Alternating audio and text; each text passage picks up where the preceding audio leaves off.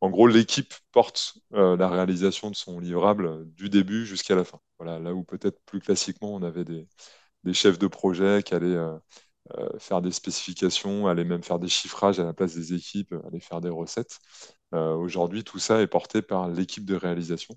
Et donc, l'équipe de réalisation se retrouve au cœur de son délivrable du début à la fin. Donc, à savoir, euh, comme je le disais, de la spécification au chiffrage euh, jusqu'à la réalisation et la recette. Bonjour à tous, moi c'est Bertrand Ruiz, le CEO d'ERSAS, l'outil de gouvernance projet qui révolutionne la façon dont les directions peuvent prendre des décisions éclairées. Et je vous souhaite la bienvenue sur le podcast CIO Révolution. Dans cette saison dédiée à l'agilité dans l'entreprise en 2023, en partenariat avec Valiantis, qui est partenaire Atlassian spécialisé Agile Scale, nous allons creuser à fond cette thématique. Une entreprise qui est agile, ça veut dire quoi? Quel est le niveau d'investissement nécessaire du DG Comment mettre en place une démarche agile dans une ETI Dans une collectivité Comment gérer les budgets quand on fait de l'agile? Quel est le principal bénéfice à ce type de démarche? Dans un contexte de crise à répétition, il est important de questionner notre capacité à nous organiser. C'est cela que nous avons voulu faire avec cette saison. Bonne écoute à tous ben, bonjour à tous, je suis ravi aujourd'hui d'être avec Alexandre Tavo, qui est le CTO de Obiz. Salut Alexandre. Salut Bertrand. Alors du coup, euh, Alexandre, euh, Obiz, euh, qu'est-ce que c'est? Raconte-nous, tu es CTO d'une équipe de combien? Et après, on va aller directement dans le sujet qui nous intéresse aujourd'hui, qui est le Scrum. Ok, écoute, euh, on est un groupe euh, désormais, mais euh, on est une société d'une cinquantaine de personnes. On est éditeur de programmes de fidélité euh, sur mesure, donc en marque blanche. C'est-à-dire que si tu es responsable expérience client ou marketing, tu veux te doter d'un programme de fidélité, on, peut t'aider et te proposer du coup nos 45 000 partenariats dans le domaine du bien-être, du loisir, du sport. du shopping, sur tout un tas de, proposition. Donc ça, c'est la, proposition de valeur d'Obiz. Donc te proposer une plateforme qui va te, fournir ce programme de fidélité, s'interfacer avec ton, ton système d'information, avec ton référentiel client, et ensuite euh, animer également ce programme de fidélité euh, pour faire en sorte qu'il soit dynamique et, efficace pour tes clients. Moi, je m'occupe des équipes techniques chez Obiz, donc on est euh, d'une dizaine de personnes, donc principalement constituées de développeurs, d'un pôle data également. On est entreprise à mission chez Obiz aussi, donc on a, on a quatre missions autour du, maintien et augmentation du pouvoir d'achat, des, des économies locales, à favoriser les, sociétés euh, autour de l'économie locale et durable et euh, favoriser le sport, bien-être et la santé. Ok. Et donc, du coup, toi, aujourd'hui, tu es CTO d'une équipe de combien de personnes? Donc, je suis CTO d'une équipe d'une dizaine de personnes, je te disais, constituée euh, principalement de, de, développeurs, donc full stack et d'une personne en data. Ok. Et euh, externe, tu en as aussi ou pas? Non, on ne travaille pas forcément avec des externes. Au niveau groupe, désormais, on a deux sociétés dont on s'est rapproché, qui sont Adelia et SLD, avec qui je fais pas mal de coordination sur les équipes tech. Est-ce qu'aujourd'hui, tu peux nous expliquer un petit peu pourquoi tu t'es tombé dans la marmite du Scrum? Qu'est-ce que ça veut dire pour toi en tant que CTO auprès de tes équipes ou pourquoi tu avais besoin de quelque chose autour de ça? Et un petit peu, ouais, euh, qu'est-ce qui t'a fait un peu euh, réfléchir sur ces types, euh, typologies de méthodes? Moi, je suis tombé dans la marmite du Scrum il y a, il y a quelques temps désormais. donc, c'était en 2010 de mémoire. dans ma première société, on était on était sorti d'une version qu'on avait relisée qui avait été assez catastrophique. Donc à l'époque, on était plutôt sur des méthodes type cycle en V avec euh, des équipes très silotées, des effets tunnels. Euh, voilà, donc euh, les méthodes cycle en V, c'est bien dans certains contextes. Il faut, c'est comme toutes les méthodes, il faut bien les opérer. il s'est avéré que là, c'était un constat d'échec. Donc à l'époque, Scrum était encore n'était pas encore hyper, euh, hyper connu. Euh, on s'était fait euh, accompagner à l'époque par un, par un coach qui nous avait donc présenté ces méthodes-là. Ça nous avait permis à l'époque de rapprocher aussi les équipes QA des équipes dev. Moi, je faisais partie de l'équipe QA à l'époque. Et donc, ça avait été plutôt très positif sur le rapprochement des équipes, puisque on, travaillait beaucoup mieux ensemble. Suite à ça, moi, j'ai été amené à, travailler dans une autre organisation, donc plutôt dans le monde du web, chez MrAuto.com, dans laquelle on avait pas mal d'équipes de dev, euh, dans laquelle on a été amené à, choisir, à adopter une méthode de gestion de projet. Donc, on a choisi Scrum. Donc, j'ai pu euh, initier euh, l'implémentation. Je ne l'ai pas forcément supervisé derrière. Et j'ai pu animer plusieurs équipes Scrum, en l'occurrence les équipes dont, qui étaient sous ma responsabilité. plutôt des équipes plateforme, data et IT interne. Et donc, ma dernière expérience, une expérience actuelle chez Obiz, qui a commencé début 2022, dans lequel il y avait déjà un framework Scrum qui était en place, qui avait été pas mal adapté, qu'on a fait réévoluer pour, euh, ouais, pour revenir euh, dans un Scrum plus standard, pour euh, l'objectif étant de responsabiliser au maximum et d'engager au maximum les équipes, de délivrer des features qui améliorent, la, améliorent grandement le produit et de faire ça dans des conditions d'efficacité et, d'efficience voilà, qui, qui fonctionnent bien dans les grandes lignes. Je si j'ai totalement répondu à tes questions. Mais... C'est, euh, bah, oui, non, mais en gros, l'idée, c'est quoi? C'est que tu as, eu une expérience où euh, vous faisiez, euh, donc vous étiez dans le cycle en V, mais en mode effet tunnel à fond. Et là, du coup, le côté, c'est on va faire de plus itératif. Et pourquoi Scrum? Pourquoi pas autre chose? Hein? Qu'est-ce qui fait que le Scrum, c'est pas qu'une question d'itération? Parce que effet tunnel, on dit c'est une itération c'est à tous les six mois, donc c'est pas d'itération. Si c'est de dire juste on fait une itération tous les 15 jours, qu'est-ce que ça change fondamentalement dans ton métier et ensuite tes équipes? Ça change pas mal de choses. Aujourd'hui, le choix de la méthode, il se fait assez facilement dans le sens où c'est celle clairement qui s'est imposée dans la famille des méthodes agiles. Je n'ai pas les chiffres, mais je pense qu'il y a au moins trois quarts des équipes qui font de l'agile, qui font du Scrum, voire plus que ça. Donc euh, c'est vrai que c'est un framework aujourd'hui qui est plutôt euh, bien connu. Alors diversement connu, mais, mais en tout cas tout le monde le connaît. Donc déjà ça, ça, facilite euh, quand même son adoption. Moi, quand, j'étais, quand je suis arrivé chez déjà, les équipes avaient déjà été formées autour de Scrum, avaient déjà été enfin, accompagnées par un coach autour de ça. Donc, euh, voilà, moi, je connaissais bien la méthode aussi. Donc, c'est vrai que le, choix de la méthode s'est imposé de, de lui-même, on va dire. Et, ensuite, ce que ça va, ouais, ce que ça va apporter, c'est, bah, une fois qu'on a correctement staffé euh, les différents rôles de Scrum, à savoir le, le, Scrum Master, à savoir le Product Owner, le Scrum Master étant responsable de la, de la bonne implémentation de la méthode, euh, le product owner étant le responsable de la vision produit, de la spécification des demandes, euh, de l'analyse des besoins, de la priorisation, et l'équipe de réalisation. Ça nous propose une, méthode de livraison qui est, très qui est basée sur l'empirisme, euh, qui favorise l'adaptation au changement, donc des sprints assez courts généralement. On appelle ça des sprints, c'est des itérations de deux ou trois semaines, ça dépend des équipes. On fait deux semaines.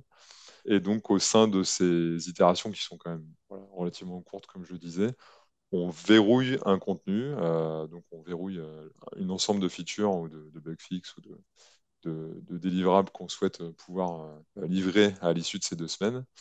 ce contenu n'est pas censé bouger, sauf urgence, donc ça permet de focaliser l'équipe sur un contenu. C'est un contenu qui a été donc spécifié par le product owner, c'est un contenu qui a été estimé par l'équipe, donc on a un engagement euh, déjà au niveau des estimations. Euh, en gros, l'équipe porte euh, la réalisation de son livrable du début jusqu'à la fin. Voilà, là où peut-être plus classiquement, on avait des, chefs de projet qui allaient faire des spécifications, allaient même faire des chiffrages à la place des équipes, allaient faire des recettes. Aujourd'hui, tout ça est porté par l'équipe de réalisation. Et donc, l'équipe de réalisation se retrouve au cœur de son délivrable du début à la fin. Donc, à savoir, comme je le disais, de la spécification au chiffrage euh, jusqu'à la réalisation et la recette. Tu as le spec, la temporalité de l'itération, c'est un premier truc. Et après, tu as le changement où euh, l'aspect fonctionnel elle est fait par le product qui est dans l'équipe euh, dans l'équipe de delivery. Par contre, l'estimation, l'aspect technique et l'estimation du temps que ça va prendre est fait par, par l'équipe de dev. Tout à fait. Ouais, ouais, les chiffrages sont faits de manière collégiale par l'équipe de dev. Donc, on fait du poker planning généralement, c'est des estimations qu'on fait en équipe. Tout le monde vote en même temps sur une taille de réalisation, donc en gros l'estimation de charge. Euh, ensuite, on essaie de converger vers un consensus au niveau de l'équipe. Et ça, ça permet de, favoriser l'intelligence collective, puisqu'on sollicite plusieurs personnes. Ça permet aussi de favoriser l'engagement de l'équipe, puisque bah, c'est c'est l'équipe qui a chiffré cette demande. Donc au moment de la réalisation, euh, on ne se retrouve pas devant des, généralement devant des chiffrages délirants euh, qui ont été faits par, des, par des externes. Donc, euh, chiffrage par l'équipe, spec technique par l'équipe, temporalité plus courte. Qu'est-ce qu'il y a d'autre qui est un peu fondamental dans cette méthode qui, qui permet que ça fonctionne bien? On a un gros focus sur les, sur les personnes et sur la communication entre les personnes. Un des piliers de, l'agilité, c'est de favoriser les personnes et les communications plutôt que des process et de l'écrit, on va dire. Donc, euh, cette méthode-là met en place plusieurs rituels. Donc, bon, c'est les rituels que connaîtront les, agilistes, mais voilà, concrètement, c'est assez court. Euh, on a donc un rituel de chiffrage, comme je le disais. On a au début du sprint un rituel de démarrage du sprint où c'est l'équipe qui va tirer elle-même euh, les stories qu'elle pense pouvoir réaliser, qu'elle va s'engager à réaliser durant le sprint. il y a aussi une notion d'engagement au démarrage du sprint à ce moment-là, puisque c'est l'équipe qui dit je, nous pensons pouvoir réaliser euh, cet ensemble de choses en, deux semaines. On a le fameux daily meeting, donc qui est souvent le rituel qui est adopté euh, en premier et des fois de manière exclusive par les gens qui démarrent le Scrum, qui permet tous les jours d'inspecter euh, et de s'adapter, voilà, d'inspecter l'avancement, le, bon avancement du projet, de partager autour de ses difficultés et de, et de mettre en place des, des, actions de résolution. Donc le, meeting ayant lieu tous les matins, euh, c'est généralement assez efficace en termes de, de réalisation si, si, les items sont bien suivis derrière. Et on va avoir à l'issue du, du, sprint une sprint review, donc euh, souvent une démonstration de ce qu'on a fait. Euh, donc c'est quelque chose qu'on est en train de... C'est un des points qu'on n'a pas encore pu euh, implémenter pour le moment, mais qu'on veut faire. Et une rétrospective, qui est la partie, donc ça, ça se fait toutes les deux semaines, hein. donc à savoir qu'est-ce qui s'est bien passé, qu'est-ce qui s'est moins bien passé durant le sprint, et quels items d'amélioration pour faire mieux la prochaine fois. Donc tout ça, c'est des rituels portés par l'équipe, et donc qui favorisent beaucoup, comme je le disais, bah, la communication et, et, les échanges, donc euh, pour fonctionner de manière plus fluide et donner la parole à tout le monde. Ok. Et du coup, tu vois, il y a, as le côté, euh, ok, nous on fait pas du waterfall, ça, en gros c'est un peu le côté euh, cycle, en, V, c'est un peu le truc. Tu as le Kanban, tu as Safe, tu as plein de, noms de méthodes, etc. Est-ce que tu as testé d'autres liés à, à ce, cet enjeu d'itération, etc. Ou est-ce que tu testé Scrum et en fait Scrum ça a marché et du coup tu es resté sur Scrum J'ai principalement testé Scrum. J'ai eu l'occasion de faire un, plutôt des méthodes. Euh, J'irais pas jusqu'à dire que c'était du Kanban, mais des méthodes plutôt basées sur des, du flux. Euh, c'est-à-dire qu'en fait, on... c'est plutôt pour des équipes d'opérations qui ont beaucoup de, euh, d'événements assez difficiles à prévoir, disons des équipes de run, par exemple des équipes de production infra, qui vont avoir euh, voilà, pas mal d'incidents de production, de choses comme ça, voilà, qui font qu'à partir du moment où les équipes ont, ont moins de 50% ou voire, voire 60-70% de leur temps à dédier à du projet, euh, c'est compliqué de faire du Scrum. Euh, parce que voilà, on a, on a trop d'inattendus et, la méthode n'est plus vraiment adaptée. Voilà, j'ai pu être amené à faire, voilà, notamment dans les équipes d'infrastructure, plutôt des, des, méthodes type Kanban, mais, mais je ne maîtrise pas, pas vraiment Kanban. Kanban, c'est plus une volonté de dire de ce que j'entends, ce que tu me dis, c'est tu as un flux continu d'interruptions liées à des problèmes et ton job principal est plutôt la priorisation de ce que tu prends en priorité par rapport à ce flux d'urgence ou de, de, choses. Donc, c'est plus une, une, une, façon de travailler un run perturbé qu'un build, c'est ça? Alors, je ne suis pas expert dans cette méthode-là, mais, mais, je sais qu'en tout cas, c'est des méthodes qui s'adaptent bien à des équipes qui n'ont pas de capacité de réalisation qui sont bien arrêtées.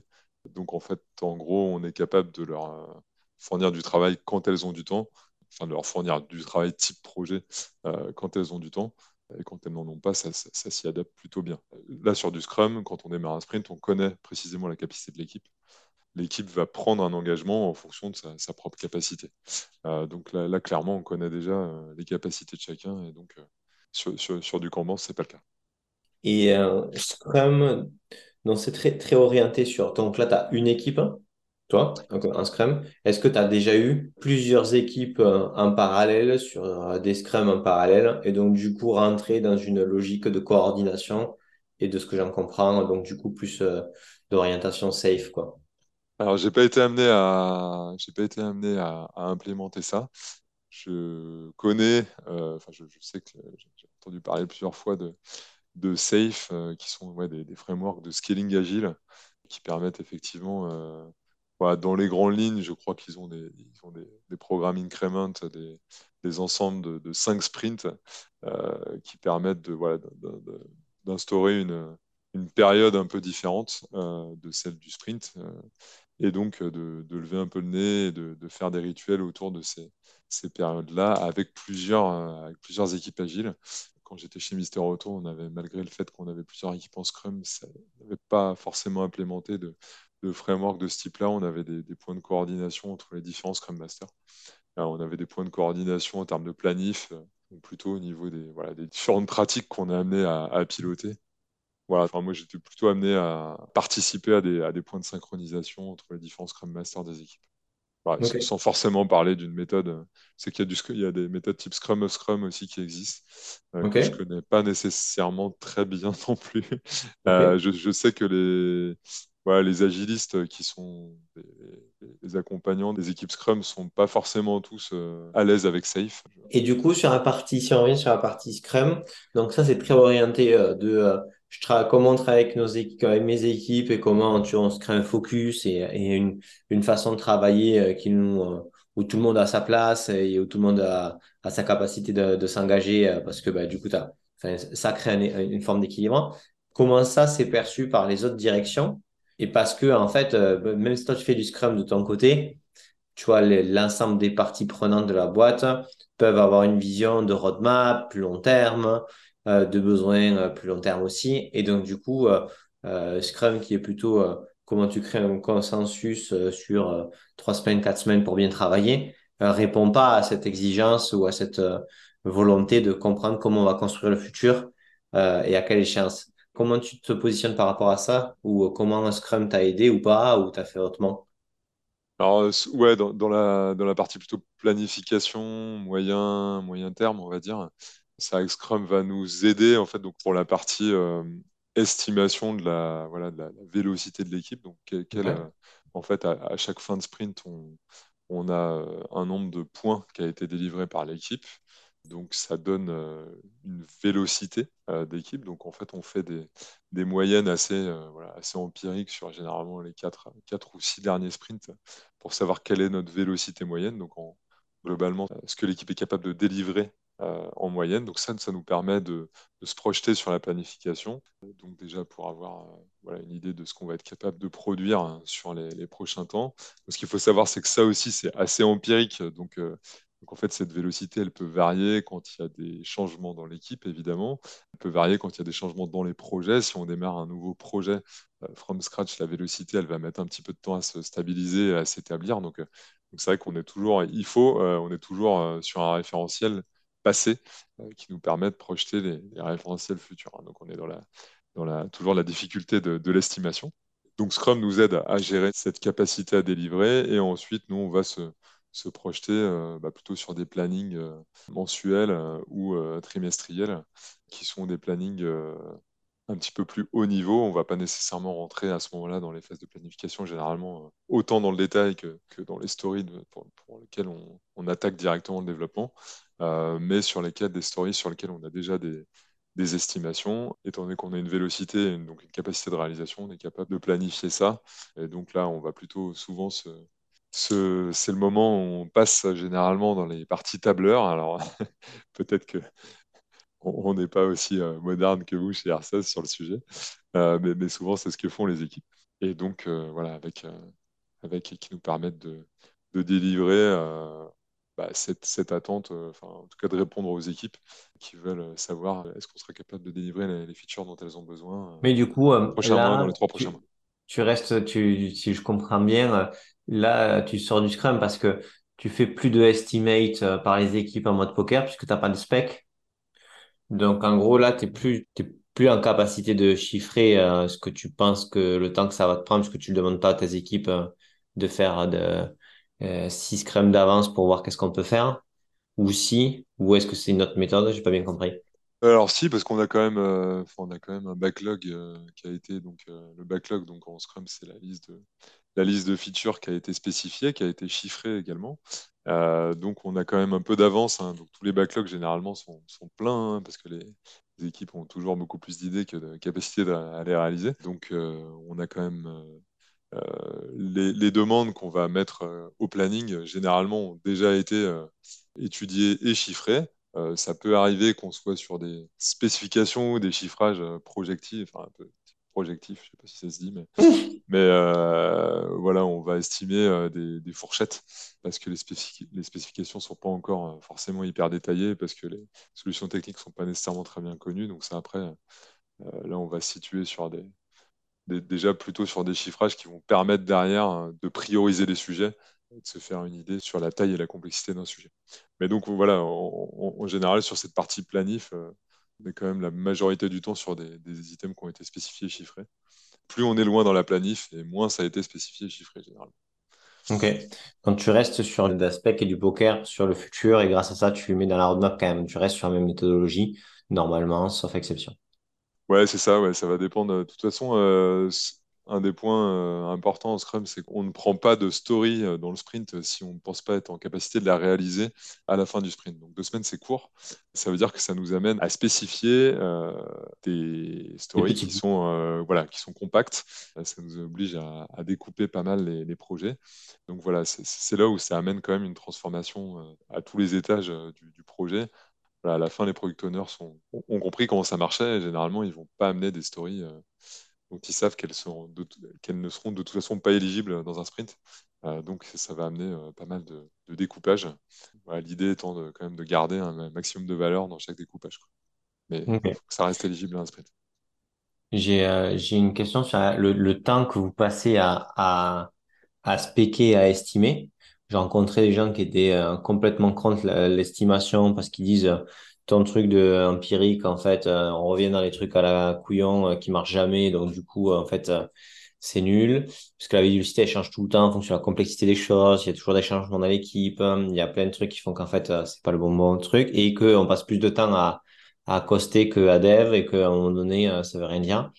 C'est quoi ton, point par rapport à ça? Sur le fait de trop de temps pour trop de temps pour estimer et le estimate, c'est bullshit au final?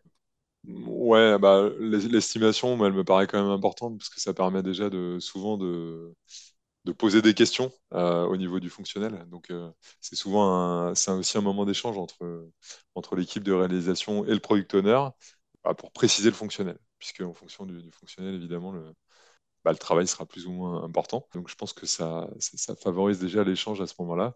Euh, cette estimation, pour nous, elle est nécessaire quand même pour être capable de, s'engager sur un périmètre. Donc euh, à ce titre-là, ça me paraît quand même assez important. Nous, on a des, features, voilà, des, des, demandes qui vont voilà, être euh, effectivement diverses et variées. Après, on travaille quand même sur, sur un produit principalement. Donc on, on arrive quand même à créer une certaine, continuité, avoir un référentiel d'estimation, donc d'être capable de dire, euh, OK, on avait fait ce dev-là, ce nouveau dev qu'on nous demande, il ressemble à celui qu'on avait fait, on l'avait estimé à deux points, je pense qu'on va garder ça. Et je pense aussi qu'il faut être euh, capable de limiter le nombre d'items qu'on souhaite estimer. C'est-à-dire que euh, l'estimation, les études, c'est aussi une charge pour l'équipe. Donc il ne faut pas se dire que donc nous, les estimations, elles ont lieu toutes les semaines. il ne faut pas se dire qu'on est euh, obligé systématiquement d'estimer euh, l'entièreté des stories qui ont été demandées. Euh, il faut aussi prioriser ça, parce que sinon on passe effectivement notre temps à estimer pour de toute façon une capacité de réalisation qui, sera limitée. Donc on va laisser beaucoup d'items au backlog. Je, pense aussi qu'il faut, voilà, faut prioriser à tous les étages. c'est toujours ce qui est compliqué. donc prioriser les, études, prioriser les estimations, puisque même ça, c'est des, des, charges pour les équipes. Donc généralement, les métiers n'aiment pas trop parce que eux, ils veulent leur, leur, étude et leur estimation pour ensuite être capables de prioriser. Euh, néanmoins, voilà, faut aussi euh, que tout le monde comprenne que ça, c'est une charge aussi pour les équipes, donc il faut aussi prioriser cette, cette partie-là. Je pense que si c'est suffisamment euh, priorisé, on peut, essayer de rester quand même efficace là-dessus.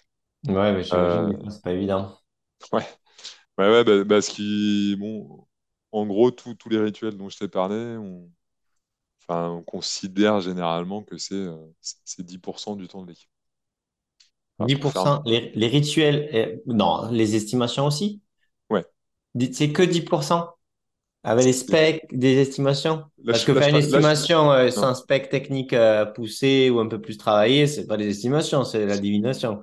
Non, non, je, parle, je vraiment des rituels. Donc euh, là, donc, dans, les rituels, c'était euh, ce, dont je t'ai parlé tout à l'heure, les daily meetings, les sprint planning meetings, les sprint review, les, rituels de chiffrage, les rituels de rétrospective.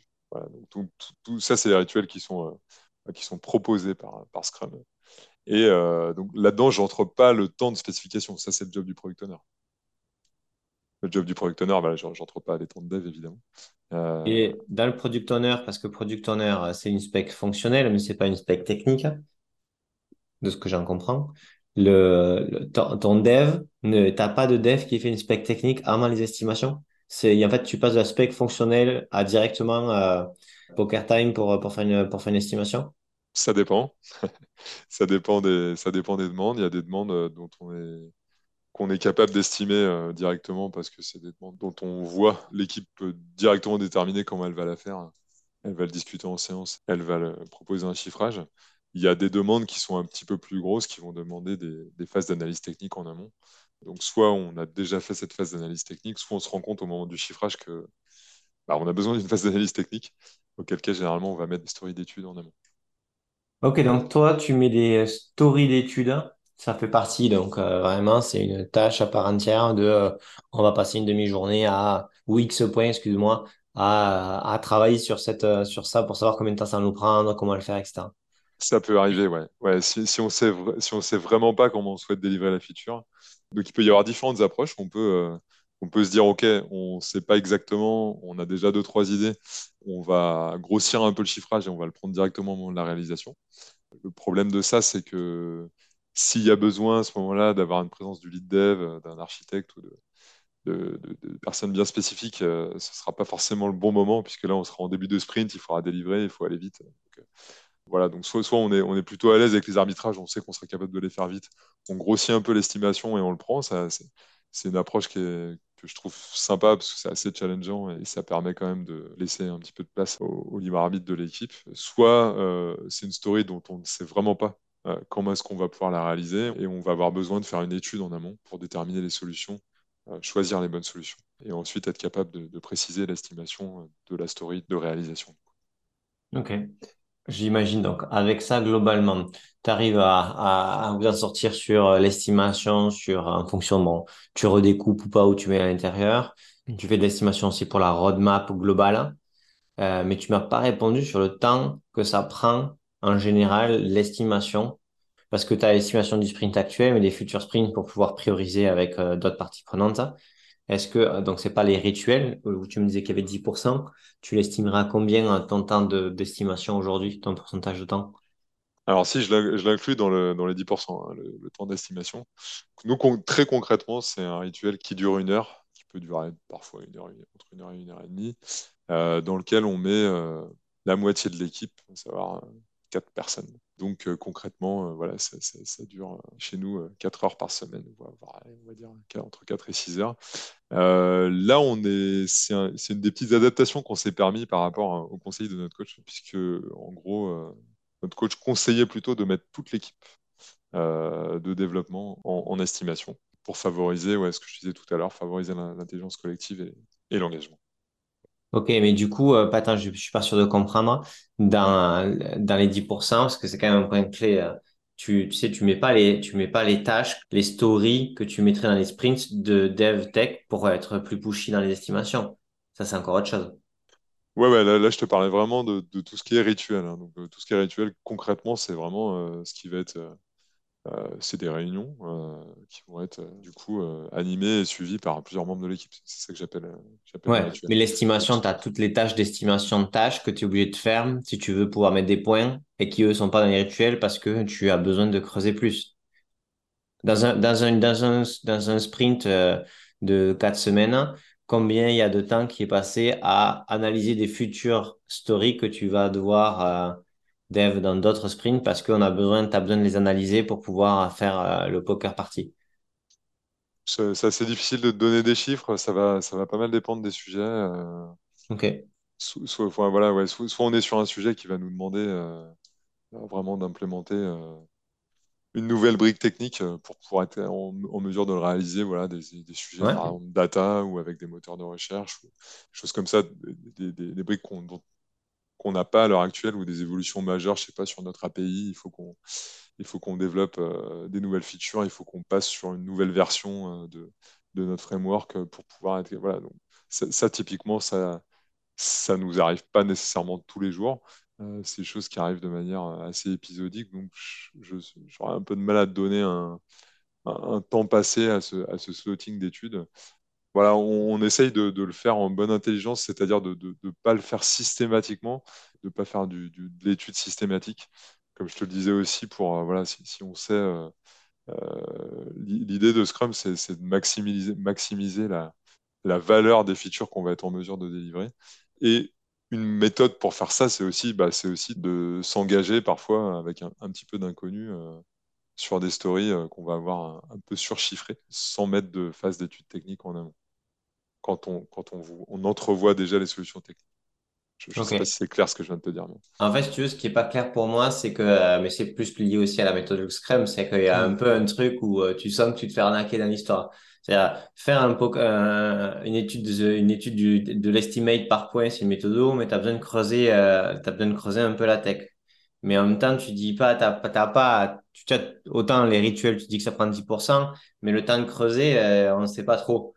Donc, euh, ouais, ouais, effectivement. effectivement euh, c'est-à-dire que c'est du temps caché qui est quand même fait, ou alors ça veut dire que vous tenez pas ce que vous promettez parce que vous n'avez pas une bonne estimation. Et euh, la vélocité, c'est empirique qui change à chaque fois. Donc, en gros, à mon sens, il y a une question de est-ce que ce qu'on propose et la vélocité réelle, elle est vraiment là?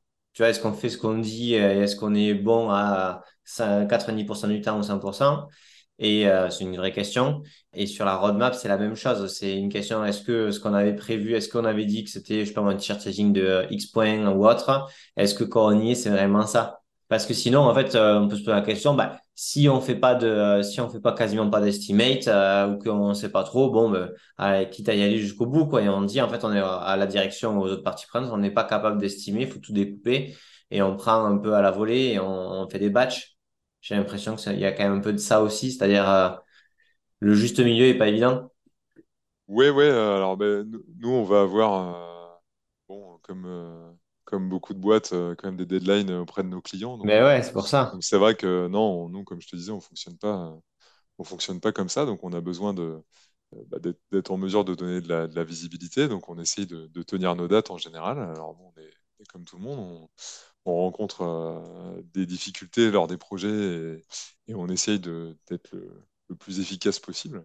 Euh, on, a, enfin, on, a, besoin d'être capable de, tenir nos deadlines, de les projeter, euh, d'avoir des, visibilités sur les plannings. ça paraît bête, hein, mais non, mais en fait, moi, je, comprends ça, mais pas mal de personnes. Le, le, temps, si tu me dis, moi, je suis là, je comprends ça, mais en fait, je comprends pas le temps alloué 10% rituel sur l'estimation d'un sprint de 8 personnes, euh, en plus que c'est même pas juste le temps de spec, pour moi, il y a un truc qui, je me dis, c'est, ou alors je comprends pas, tu vois, dans la méthode, le niveau de granularité de la spec, et ou alors le degré d'erreur qu'il y a. Non, mais en fait, il faut, voilà, là, les, les, les 10%, de, enfin, de toute façon, les, les, tâches d'études, les tâches de spec, c'est des choses qui sont assez variables. Ça, peut, il peut y avoir des, mois, des, mois, on en a beaucoup, des mois, on en a très peu. Euh, donc là-dessus, moi, je ne suis pas en mesure de te donner du temps, un, mhm. temps, un temps type.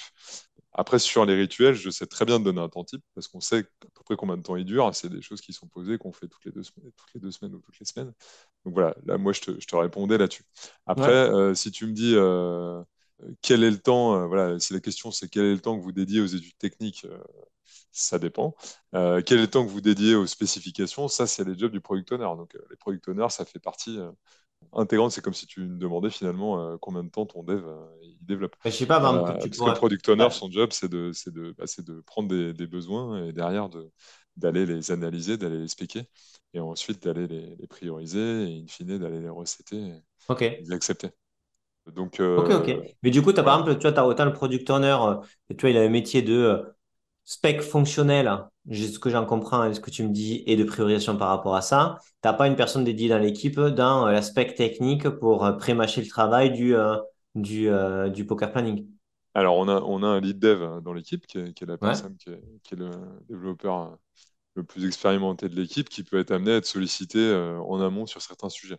Donc, il peut, euh, dans certains, sur, certains sujets, aller, euh, aller gratter en amont. Euh. donc lui, il a, il a un petit, il a, du temps libre pour faire ça.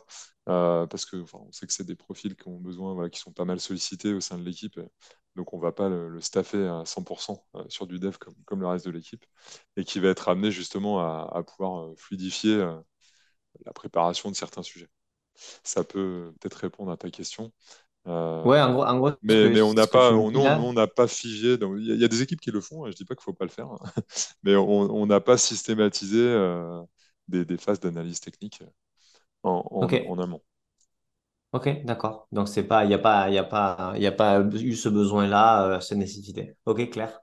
Et après, ça aujourd'hui, si tu devais par exemple doubler l'équipe, tu ferais euh, deux scrums en parallèle hein, avec euh, les mêmes méthodes ou tu ferais grossir la même équipe? Il est, il est à peu près admis qu'une équipe Scrum, au-delà de entre 8 et 10 personnes, ça commence à être compliqué. Donc nous, on y est déjà. donc, donc si je devais doubler l'équipe, ce serait, ce serait pas possible de, de garder une seule équipe Scrum. Enfin, rien quand tu t'imagines des daily meetings à 20 personnes. ouais, non, compliqué. déjà, pour trouver une salle de réunion, ça, ça peut, être, être, gagné.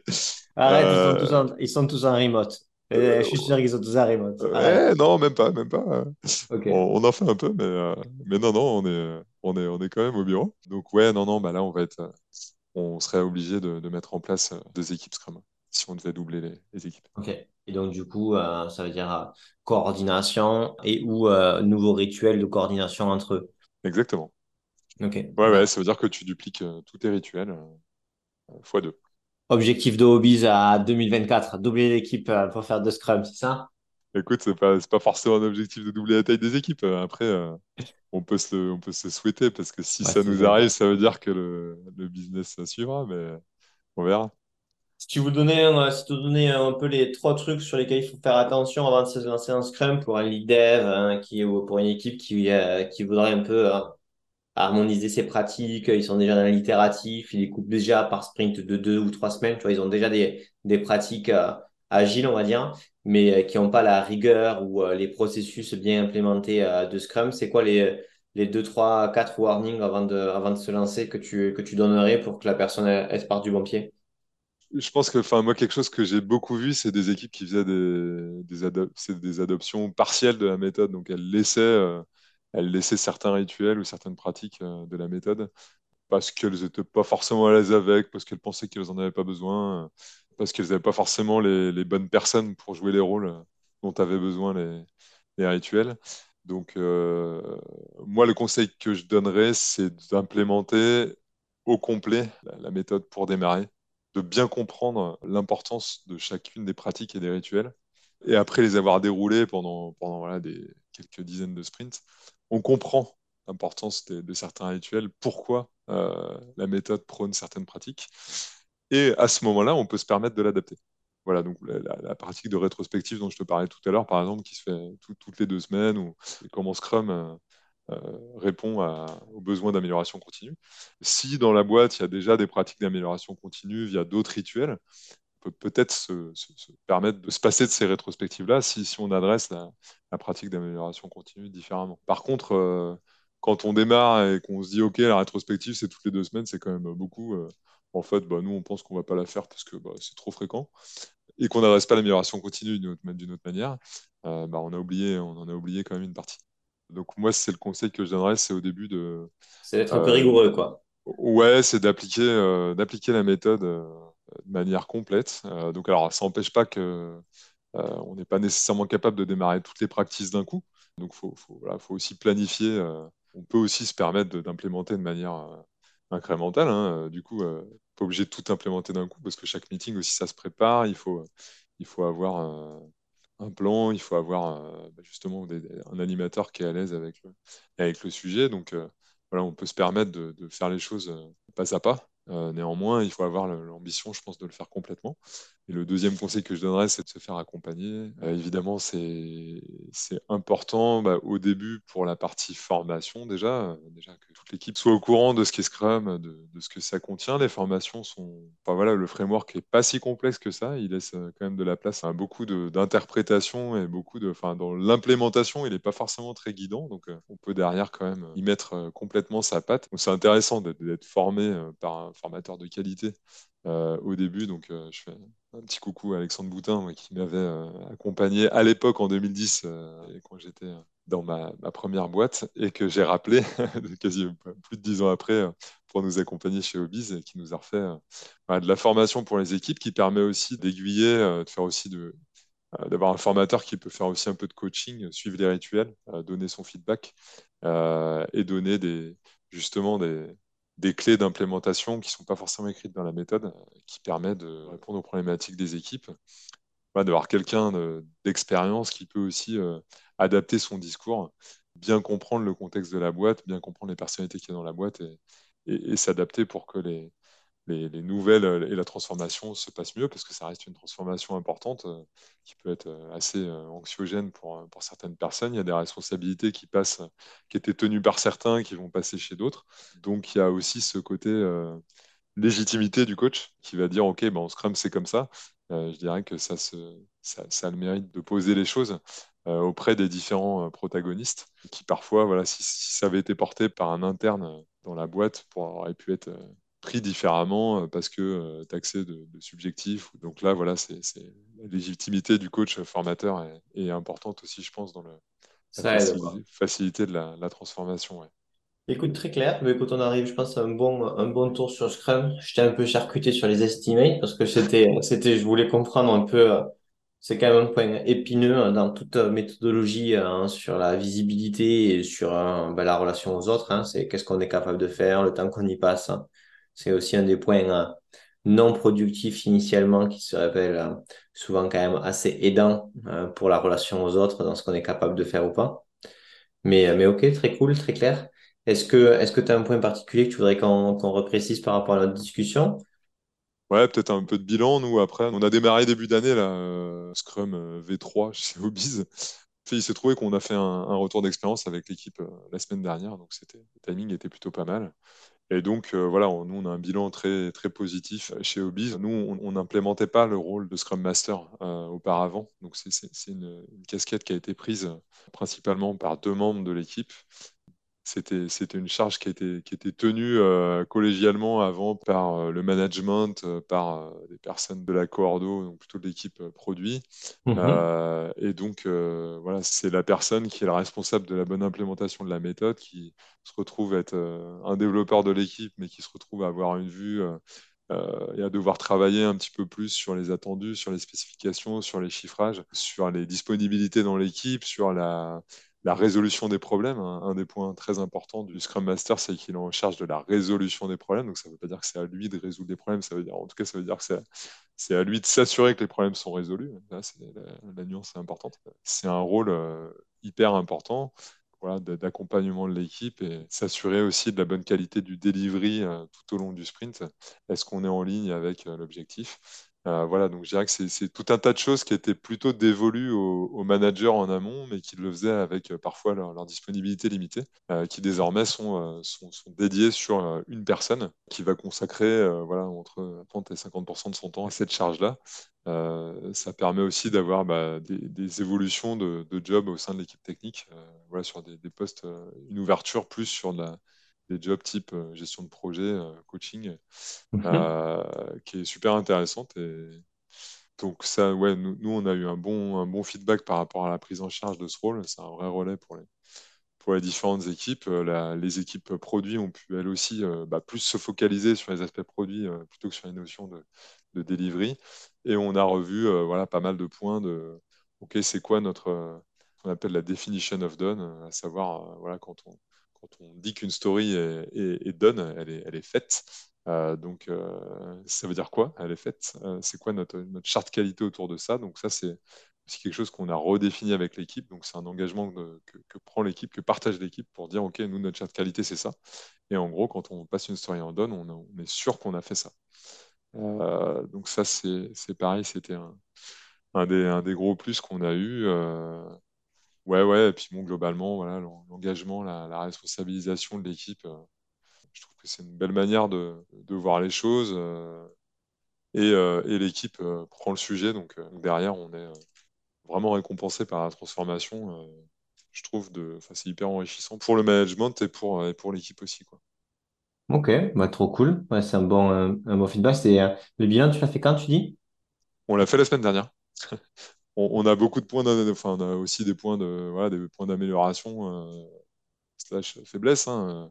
On délivre pas toujours comme on voudrait. On, on a des problèmes qui sont récurrents. on est voilà, on est comme tout le monde. Hein. On a, on a des imperfections. quoi C'est pas parfait, mais c'est n'importe ouais, quoi. Ouais, non, parce que là, je t'ai fait un bilan un peu idyllique là, mais donc, euh, donc on a, on a retenu aussi pas mal de points d'amélioration. Hein. donc, euh, donc euh, ouais, ouais, c'est après c'est un parcours et, et c'est, c'est jamais gagné. Donc, donc voilà, faut être humble et puis continuer à prendre du feedback et continuer à s'améliorer. Bon, allez, très cool. Eh ben, écoute, je suis super content d'avoir pu faire un deep dive un peu dans Scrum. C'est cool. Ça permet de, ça permet d'y voir un peu plus clair euh, dans ce que c'est, dans ce que c'est pas et, euh, et pourquoi tu le fais. Donc, c'est cool. Mais merci, Alexandre, pour, le, pour ton témoignage. Avec plaisir.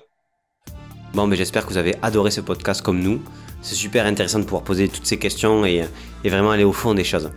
Pour aller encore plus loin, on lance un cycle de live euh, un vendredi sur deux, euh, du coup entre 13h et 14h, entre 11h et midi. Donc pour vous euh, inscrire, bah, soit vous suivez sur LinkedIn vous verrez les événements passés, soit vous allez sur ersas.io et vous aurez tous les événements qui vont sortir. Donc n'hésitez pas, dans ces lives, vous pouvez poser vos questions et, et, intervenir directement avec, avec le speaker. Et en attendant, bah, bien sûr, n'hésitez pas à partager le podcast sur LinkedIn et à le noter sur Apple Podcast ou sur Spotify. Merci à tous.